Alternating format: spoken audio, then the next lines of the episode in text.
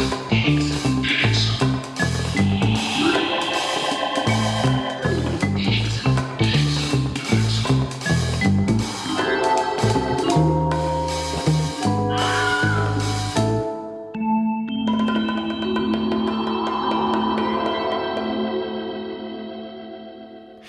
Herzlich willkommen zu unserem Edgar Wallace Krimi Podcast. Was bisher geschah? Ach, eine ganze Menge. Ich erzähle Ihnen vielleicht mal die wichtigsten Figuren. Morris Messer, ein zwielichtiger Anwalt und Hehler, aber er wird ganz sauer, wenn man ihn so nennt. Also ein zwielichtiger Anwalt, in dessen Haus spielt jetzt gerade der Roman Der Hexer von Edgar Wallace. Morris Messer hat Angst, denn der Hexer, ein super Verbrecher, der sich unter ganz vielen Masken verbergen kann, ist wieder in London und es könnte sein, dass er mit dem Anwalt noch eine Rechnung offen hat. Inspektor Alan Wembury von Scotland Yard ist der Held. Er ist verliebt in Mary Lanley. Mary Lanley ist die neue Sekretärin von Morris Messer. Ihre Vorgängerin Gwenda Milton ist ertrunken. Man weiß noch nicht genau die Hintergründe und das war die Schwester des Hexers. Deswegen ist der Hexer wahrscheinlich sauer auf Morris Messer. Mary hat einen Bruder, Johnny. Johnny hat geklaut und ist gerade wieder aus dem Gefängnis freigekommen, weil er den Gefängnisdirektor vor einem wütenden Sträfling verteidigt hat. Da ist ihm mal ebenso, das passiert in Edgar Wallace Roman, da ist ihm mal ebenso die Strafe entlassen worden. Er kommt zu Morris Messer und beschuldigt ihn, dass er Mary für sich arbeiten lässt, denn er habe dem Anwalt doch Geld dafür gegeben, dass Mary so versorgt ist und eben nicht arbeiten muss. Aber Morris Messer ist auch ziemlich scharf auf Mary. Und nun bedroht ihn Johnny damit, ihn zu töten, wenn mit Mary etwas Ähnliches passieren sollte wie mit Gwenda Milton. Er sagt, ich würde sogar den Weg um neun Uhr morgens auf mich nehmen. Damit spielt er an, dass er sogar die Todesstrafe, den Galgen in Kauf nehmen würde. Anscheinend wurde damals in England doch eher gemütlich hingerichtet nach dem Frühstück. Aber das ist eine andere Angelegenheit. Jetzt geht's weiter. Es liest Timo Schwarz.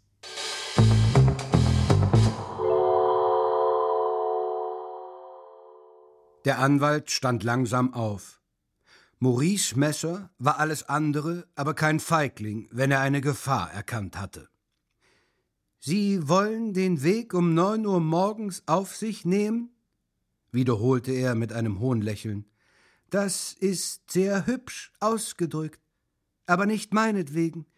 Ich werde den Bericht im Bett lesen.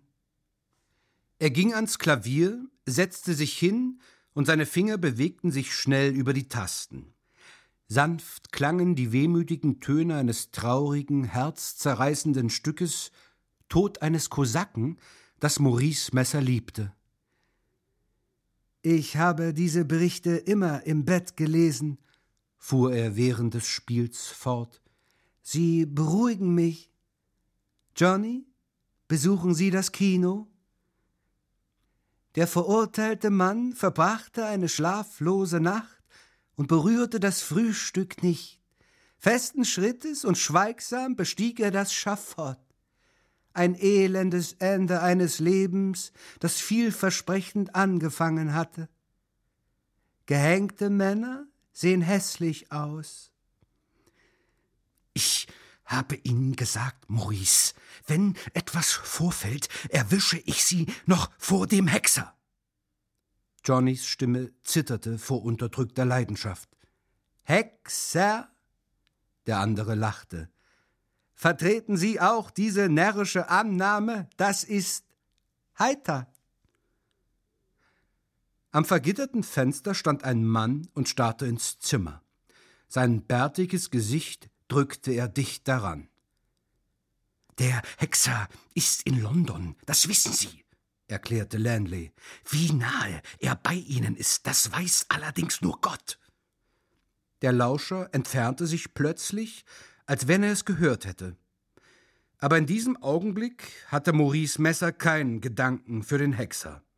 Die Musik fesselte ihn. Ist das nicht herrlich? fragte er leise.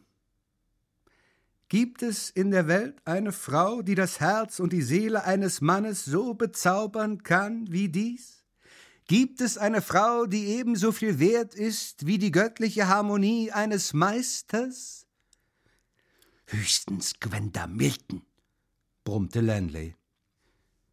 Die Musik hörte plötzlich auf, Messer sprang auf und wandte sich wütend zu Lanley. Zum Teufel mit Gwenda Milton und mit Gwenda Miltons Bruder, lebendig oder tot! brüllte er. Er ergriff das Glas Whisky, das er auf das Klavier gestellt hatte, und leerte es in einem Zuge.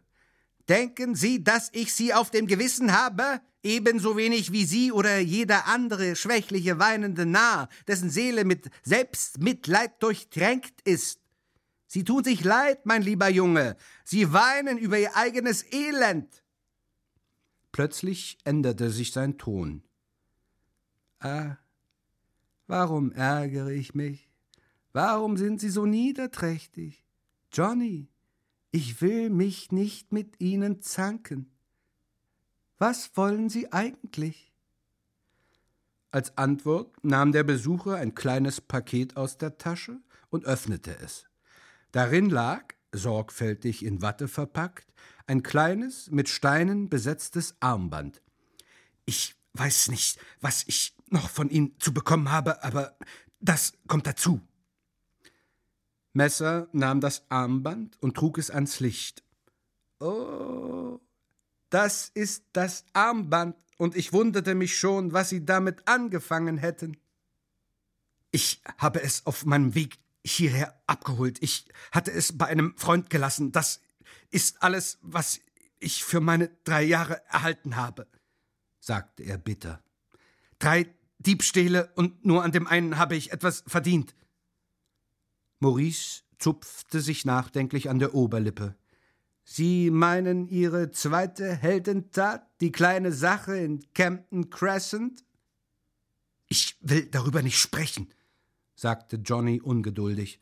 Das ist für mich schon lange erledigt. Das Gefängnis hat mich geheilt. Bei der Campton Crescent Sache ist übrigens der Mann, den Sie mir zur Hilfe mitgaben, mit dem Zeug durchgebrannt. Sie selbst haben mir das damals gesagt. In diesem Augenblick reifte ein Plan in Messers Gehirn. Ich habe Sie belogen, bemerkte er langsam. Dann fuhr er in vertraulichem Ton fort unser Freund ist niemals damit durchgebrannt. Was? Er hat es versteckt. Er erzählte es mir, bevor ich ihm zur Reise nach Südafrika verhalf. Ich habe es ihm nicht gesagt, weil ich nach der Darnley-Sache nichts damit zu tun haben wollte. Ich hätte ein halbes Dutzend Leute haben können, um die Sachen zu holen, aber ich traute ihn nicht. Lanleys Gesicht verriet Unentschlossenheit. Seine Mundwinkel senkten sich. Lassen Sie die Sachen, wo sie sind, sagte er, aber es klang nicht sehr überzeugend. Messer lachte. Es war sein erstes natürliches Lachen an diesem Tag. Sie sind ein Narr. Sie haben Ihre Zeit abgesessen, und was haben Sie davon? Das. Er hob das Schmuckstück hoch. Wenn ich Ihnen dafür zwanzig Pfund gebe, dann beraube ich mich. Hinter dem Wasserbehälter liegt Zeug, das achttausend Pfund wert ist. Es gehört Ihnen, wenn Sie es holen. Und dann, Johnny, Sie haben dafür bezahlt. Bei Gott, das habe ich, erwiderte der andere zwischen den Zähnen. Ich habe dafür richtig und gut bezahlt. Messer überlegte schnell. In diesen wenigen Sekunden machte er neue Pläne. Drehen Sie es heute Abend, schlug er vor, und Lenley zögerte wieder. Ich will es mir überlegen, wenn Sie versuchen, mich zu verzinken. Messer lächelte wieder. Mein lieber Junge, ich versuche Ihnen und damit Ihrer Schwester einen Gefallen zu erweisen. Wie ist die Hausnummer? Ich habe es vergessen. Messer kannte die Nummer ganz genau. Er vergaß nichts. Siebenundfünfzig. Ich will Ihnen die zwanzig Pfund für das Armband gleich geben. Er öffnete seinen Schreibtisch und entnahm ihm eine Kassette. Das wird für den Anfang lang. Lanley war immer noch unentschlossen. Keiner wusste das besser als der Rechtsanwalt. Wenn ich die Sachen hole, will ich den vollen Wert oder ich suche mir einen anderen Hehler. Das war ein Wort, das den Anwalt wütend machte. Hehler? Johnny, wie können Sie so etwas sagen? Sie sind recht empfindlich, Messer, lachte der junge Mann. Das ist der Dank dafür, dass ich euch helfe? Die Stimme des Anwalts zitterte. Sie wollen sich einen anderen Hehler suchen? Da ist der Zwanziger. Er warf das Geld auf den Tisch. Lenley zählte und steckte es in die Tasche. Sie wollen also auf das Land ziehen? Ihre kleine Schwester mitnehmen? Sie fürchten mich also doch. Ich würde es bedauern, wenn man mich um ihretwillen hängen sollte, sagte Johnny Lanley, indem er aufstand. Sie würden es lieber sehen, wenn der Hexer gehängt würde? Denken Sie, dass er hierher zurückkommen wird, wo ihn der Galgen erwartet? Er ist doch nicht wahnsinnig. Er schaute sich schnell um. Die Tür, die zu seinem Zimmer führte, öffnete sich. Es war Dr. Lomond. Hackett hatte ihn in der Rumpelkammer gelassen und vergessen, dass er im Haus war. Der Doktor kam in das Zimmer, blieb aber beim Anblick des jungen Mannes stehen. Hallo, ich bedauere. Störe ich eine Besprechung? Kommen Sie herein, Doktor, kommen Sie herein. Das ist ein Freund von mir, Mr. Landley. Zu Messers Erstaunen nickte der Arzt. Ja, ich habe mich eben mit Ihrer Schwester etwas unterhalten. Sie sind eben vom Lande zurückgekehrt, nicht wahr? Ich bin aus dem Gefängnis zurückgekehrt, wenn Sie das meinen, erwiderte Lanley und wollte gehen. Seine Hand lag schon auf der Türklinke, als die Tür schnell aufgerissen wurde und das weiße Gesicht Hacketts erschien. Er ging zu Messer und senkte die Stimme Jemand möchte Sie sprechen. Mich? Wer ist es? Der Name ist mir nicht genannt worden, keuchte Sam. Ich sollte Ihnen sagen, dass es ein Bote des Hexers ist. Messer fuhr zurück. Der Hexer? Sagte Lomond energisch. Führen Sie ihn herein. Doktor, ich weiß, was ich tue, betonte der Arzt. Doktor, sind Sie verrückt? Angenommen, angenommen. Schon gut, antwortete Lomond kurz. Bald öffnete sich die Tür und eine gut gekleidete, schlanke Dame erschien, in deren Augen ein boshaftes Lächeln leuchtete. Cora Ann, keuchte Messer. Wie Sie sagen. Habe ich euch alle erschreckt? Sie nickte verächtlich. Hallo, Doktor. Hallo, kleine Frau. Sie haben mir Herzklopfen verursacht. Auch erschrocken, spottete sie. Messer, ich möchte mit Ihnen sprechen. Sein Gesicht war immer noch blass, aber er hatte die Panik niedergekämpft, die der Name des Hexers hervorgerufen hatte. Jawohl, meine Liebe. Johnny, er sah ihn scharf an. Wenn Sie etwas brauchen, mein lieber Junge, dann wissen Sie, wohin Sie zu gehen haben, sagte er, und Johnny verstand. Er verließ das Zimmer, indem er nochmals einen neugierigen Blick auf den unerwarteten, hübschen Ankömmling warf. Hinaus! rief Messer Hecke zu, als wenn er ein Hund wäre, aber der kleine Mann blieb stehen. Den Ton können Sie sich ersparen, Messer. Ich höre sowieso hier auf. Sie können zum Teufel gehen, brummte Messer. Und das nächste Mal, wenn man mich greift, nehme ich einen anderen Anwalt, sagte Sam laut. Das nächste Mal, wenn man Sie greift, werden Sie sieben Jahre erhalten, war die Entgegnung. Deshalb will ich ja einen anderen Anwalt. Lomond und Cora Ann waren interessierte Zuhörer. Das hat man davon, wenn man dem Abschaum hilft, meinte Messer, nachdem sein Diener verschwunden war. Der Arzt verließ das Zimmer, sagte aber, dass er noch einmal zurückkommen würde. Maurice wartete, bis sich die Tür hinter dem alten Mann geschlossen hatte, dann begann er. Nun, meine liebe Cora Ann, Sie werden immer hübscher. Und wo ist Ihr Mann? Sie blickte sich im Zimmer um. Also, das ist Ihr liebes Nest? Sie sah den Rechtsanwalt verächtlich an. Ich habe Gwenda niemals gekannt. Ich wünschte aber, es wäre der Fall gewesen. Wenn Arthur mir nur ebenso sehr vertraut hätte wie ihn. Ich hörte vom Selbstmord des armen Kindes, als ich nach Australien unterwegs war und kam von Neapel mit dem Flugzeug zurück. Warum haben Sie nicht telegrafiert? Wenn ich das gewusst hätte. Messer, Sie sind ein armseliger Lügner. Sie ging an die Tür, durch die der Doktor verschwunden war, öffnete sie und lauschte. Dann kam sie zurück zum Messer, der sich hingesetzt hatte und eine Zigarre anzündete. Hören Sie zu, dieser schottische Arzt wird gleich zurückkommen. Ihre Stimme sank zu einem leisen Flüstern. Warum gehen Sie nicht fort? Verlassen Sie das Land. Gehen Sie irgendwo hin, wo man Sie nicht finden kann. Nehmen Sie einen anderen Namen an. Sie sind ein reicher Mann. Sie können es sich leisten, dieses Loch zu verlassen. Maurice lächelte wieder. Sie versuchen wohl, mich zu erschrecken, damit ich England verlasse? Sie zu erschrecken versuchen? Die Verachtung in ihrer Stimme hätte jeden anderen Mann beleidigt. Er wird Sie schon erwischen, Messer. Das befürchte ich. Daran denke ich nachts im Bett. Es ist schrecklich, schrecklich. Mein liebes Kind. Er versuchte ihre Wangen zu streicheln, aber sie wich zurück. Sorgen Sie sich nicht um mich. Sie?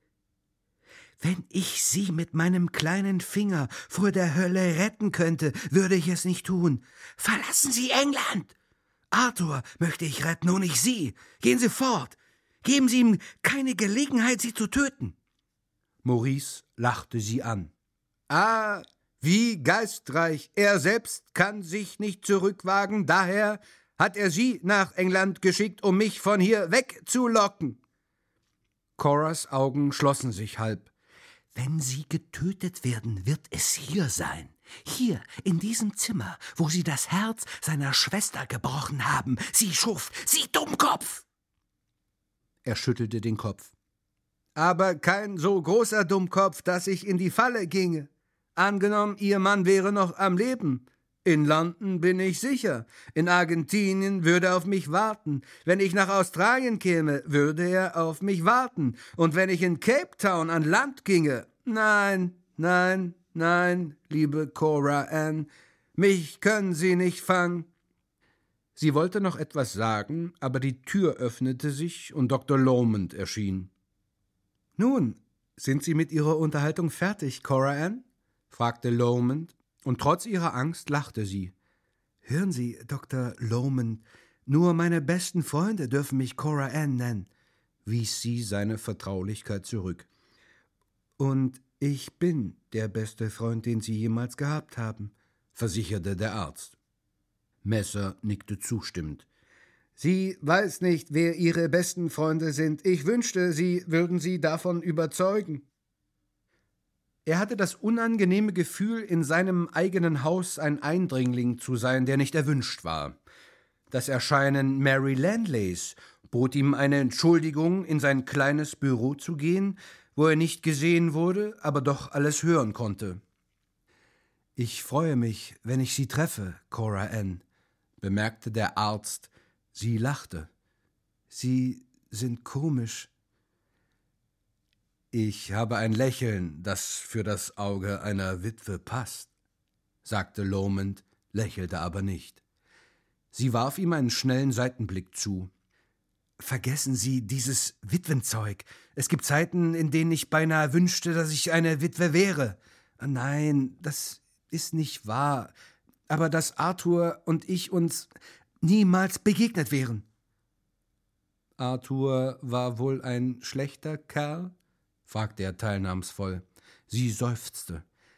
Der Beste in der Welt, aber kein Mann, der geheiratet haben sollte. Eine andere Art Männer gibt es nicht, betonte Lomond. Sie liebten ihn sehr? Sie zuckte die Achseln. Nun, das lässt sich nicht so einfach beantworten. Sie können das nicht sagen? Liebe junge Frau, Sie sind alt genug, um sagen zu können, wo Ihr Herz ist. Manchmal ist es bei mir im Mund, erwiderte sie, und er schüttelte den Kopf. Sie armes Kind, und doch sind Sie ihm nach Australien gefolgt? Das tat ich allerdings, aber derartige Flitterwochen rauben einem die ganze Herrlichkeit der Ehe. Um das zu wissen, braucht man kein Arzt zu sein. Warum lassen Sie ihn nicht fallen, Cora Ann? Ihr Herz wird sich ganz abnutzen, wenn es andauernd in Ihrem Mund liegt. Ihn vergessen? Lomond nickte. Glauben Sie, dass er es wünscht, dass ich ihn vergesse? Ich weiß es nicht, äußerte Lomond. Ist irgendein Mann dessen wert, was Sie leiden? Früher oder später wird man ihn fassen. Der lange Arm des Gesetzes wird sich ausstrecken und ihn festnehmen, und der große Fuß des Gesetzes wird ihn ins Gefängnis stoßen. Sie schaute sich nach Messer und Mary Lanley um, und ihre Stimme klang sehr ernst. Hören Sie, Dr. Lohman, wenn Sie es wissen wollen, mein Hexer ist in Gefahr, aber ich fürchte die Polizei nicht. Soll ich Ihnen etwas sagen? Ist es für meine Ohren geeignet? fragte er. Das soll meine Sorge sein, antwortete sie sarkastisch. Ich will gegen Sie offen sein, Doktor. Ich habe ein Gefühl, dass es auf der ganzen Welt nur einen Mann gibt, der Arthur Milton fangen wird, und der Mann sind Sie. Lomond blickte ihr in die Augen. Sind Sie verrückt? fragte er. Warum? Ein hübsches Mädchen wie Sie hängt sich an einen Schatten, der schönste Teil Ihres Lebens wird vergeudet. Was Sie nicht sagen. Sie wissen ganz genau, dass es so ist. Es ist ein Hundeleben. Wie schlafen Sie? Schlafen? Sie hob verzweifelt die Arme. Schlafen? Ja, schlafen. In einem Jahr werden Sie einen Nervenzusammenbruch haben. Hat das einen Wert?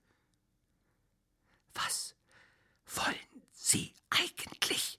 fragte sie atemlos. Soll ich Ihnen etwas sagen? Ich möchte nur wissen, ob Sie es vertragen werden. Sie schaute ihn aufmerksam an. Wäre es nicht eine gute Idee, wenn Sie fortgingen und den Hexer vergäßen? Verstoßen Sie ihn aus Ihren Gedanken. Suchen Sie sich ein anderes Interesse. Er lachte. Sie halten mich wohl für verdreht, aber ich denke nur an Sie. Ich denke an alle jene Stunden, die Sie auf ihn warteten, das Herz in Ihrem Mund. Sie sprang plötzlich auf. Hören Sie, was wollen Sie eigentlich von mir? Wiederholte sie schwer atmend. Ich schwöre Ihnen, Sie sind ein Mann, ich weiß jetzt, was für ein Mann Sie sind. Ich habe mich in die Hölle gesetzt und dort will ich bleiben. Sie hob ihre Handtasche vom Tisch auf. Ich habe Sie gewarnt, betonte Lomond traurig. Mich gewarnt, Dr. Lomond? Wenn Arthur Milton sagt, ich bin deiner überdrüssig, du bist erledigt, dann will ich gehen, meinen Weg, nicht Ihren. Sie haben mich gewarnt? Das ist eine teuflische Warnung und ich nehme sie nicht an. Bevor er antworten konnte, war sie aus dem Zimmer. Messer hatte sie beobachtet und kam jetzt langsam auf den Arzt zu. Ich glaube, Sie haben Cora Ann schlimm zugesetzt. Ja, nickte Lomond, indem er nachdenklich seinen Hut nahm. Frauen sind eigenartig, bemerkte Messer. Ich möchte beinahe glauben, dass die Frau Sie gern hat, Doktor. Denken Sie das? Lomans Benehmen und Stimme verrieten Zerstreutheit. Ich will machen, dass ich fortkomme, habe mich lange genug hier aufgehalten. Messers Kopf war jetzt wieder ganz klar. Johnny war eine Gefahr. Er hatte gedroht, und ein Mann wie er würde seine Drohung erfüllen, wenn er nicht. Würde er verrückt genug sein, in dieser Nacht nach Campton Crescent zu gehen? Von Johnny wanderten seine Gedanken zu Mary. Seine Liebe zu dem Mädchen war emporgeschossen wie ein tropisches Gewächs. Jetzt Da es den Anschein hatte, dass sie ihm genommen werden könnte, war sie für ihn begehrenswert geworden. Er setzte sich an das Klavier, und bei den ersten Tönen kam Mary herein. Anfangs bemerkte er sie nicht, und erst ihre Stimme brachte ihn in die Wirklichkeit zurück. Maurice? Er blickte sie an, ohne sie zu sehen. Maurice! Das Klavierspiel hörte auf. Maurice! Sie werden sich selbst sagen müssen, dass ich nicht mehr bei Ihnen arbeiten kann, seitdem Johnny zurück ist, sagte sie. Das ist Unsinn, meine Liebe. Seine Stimme klang väterlich, in einem Ton, in dem es ihm gelang, große Wirkung zu erzielen. Er ist misstrauisch, bemerkte sie, und er lachte. Misstrauisch? Ich wünschte, er hätte Grund, misstrauisch zu sein. Sie wissen, dass ich nicht bleiben kann, erklärte sie verzweifelt. Er stand auf, trat zu ihr und legte ihr die Hände auf die Schulter. Seien Sie nicht töricht. Jeder würde denken, dass ich ein Aussätziger oder sonst was bin. Welcher Unsinn! Johnny würde mir nie verzeihen. Johnny, Johnny, Johnny, fuhr er auf. Wollen Sie Ihr Leben von Johnny regiert wissen, der vielleicht sein halbes Leben im Gefängnis verbringen wird? Sie blickte ihn erstaunt an. Wir wollen die ganze Sache so betrachten, wie sie ist, fuhr er fort. Es hat keinen Zweck, sich selbst zu täuschen. Johnny ist ein heruntergekommener Mensch. Sie wissen es nicht, meine Liebe, Sie wissen es nicht. Ich habe versucht, es vor Ihnen zu verbergen, aber es war sehr schwer. Es vor mir verbergen? Was? Ihr Gesicht war blass geworden. Nun, sein Zögern war nur geheuchelt. Was denken Sie, was der Junge kurz bevor er festgenommen wurde getan hat? Ich bin sein bester Freund gewesen, wie Sie das selbst wissen, und doch, nun, er hat unter einen Scheck über vierhundert Pfund meinen Namen gesetzt. Sie schaute ihn entsetzt an. Urkundenfälschung? Welchen Zweck hat es, das Kind beim Namen zu nennen? Er holte aus seinem Schlafrock eine Brieftasche heraus, der einen Scheck entnahm. Ich habe den Scheck hier, ich weiß nicht, warum ich ihn aufbewahre oder was ich mit Johnny tun soll. Sie versuchte den Namen auf dem länglichen Papier zu erkennen, aber es gelang ihr nicht. Es war aber tatsächlich ein Scheck, den er mit der Morgenpost erhalten hatte, und die Geschichte über die Fälschung hatte er sich in diesem Augenblick ausgedacht. Solche Einfälle waren für Maurice Messer immer sehr vorteilhaft gewesen. Können Sie ihn nicht vernichten? fragte sie zitternd. Ja, das könnte ich. Sein Zögern war gekünstelt. Aber Johnny ist rachsüchtig. Zur Selbstverteidigung muss ich das Ding behalten. Er steckte den Scheck wieder ein. Ich werde ihn selbstverständlich nie benutzen, sagte er leichthin. Dann fuhr er in seinem sanften Ton fort Ich möchte mit Ihnen über Johnny und alles andere sprechen. Jetzt kann ich es aber nicht, man wird ja immer gestört. Kommen Sie zum Abendessen wie ich es Ihnen schon einmal gesagt hatte. Sie schüttelte den Kopf. Sie wissen, dass ich es nicht kann. Maurice, Sie wollen doch nicht, dass die Leute über mich reden wie über Gwenda Milton. Bei diesen Worten drehte der Anwalt sich um und sein Gesicht war vor Wut verzerrt. Großer Gott! Soll mir das andauernd am Hals hängen? Gwenda Milton, eine Halbblöde, die nicht genug Hirn hatte, um zu leben? Gut! Wenn Sie nicht kommen wollen, tun Sie es nicht. Warum soll ich mir den Kopf Johnnys wegen zerbrechen? Warum? Sie war über seine plötzliche Heftigkeit erschrocken. Oh, Maurice, Sie sind unverständig, wenn Sie absolut wollen, dass ich. Es kümmert mich wenig, ob Sie wirklich wollen oder nicht brummte er. Wenn Sie denken, dass Sie ohne mich auskommen können, versuchen Sie es. Ich falle weder vor Ihnen noch vor irgendeiner anderen Frau auf die Knie. Gehen Sie aufs Land, aber Johnny wird nicht mit Ihnen gehen. Das können Sie mir glauben. Sie fasste ihn am Arm, sie war aus Furcht vor der versteckten Drohung wie betäubt.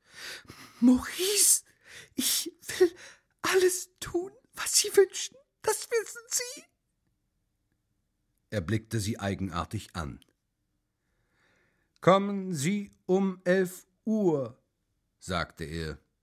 Wenn Sie eine Anstandsdame brauchen, dann bringen Sie einfach den Hexer mit.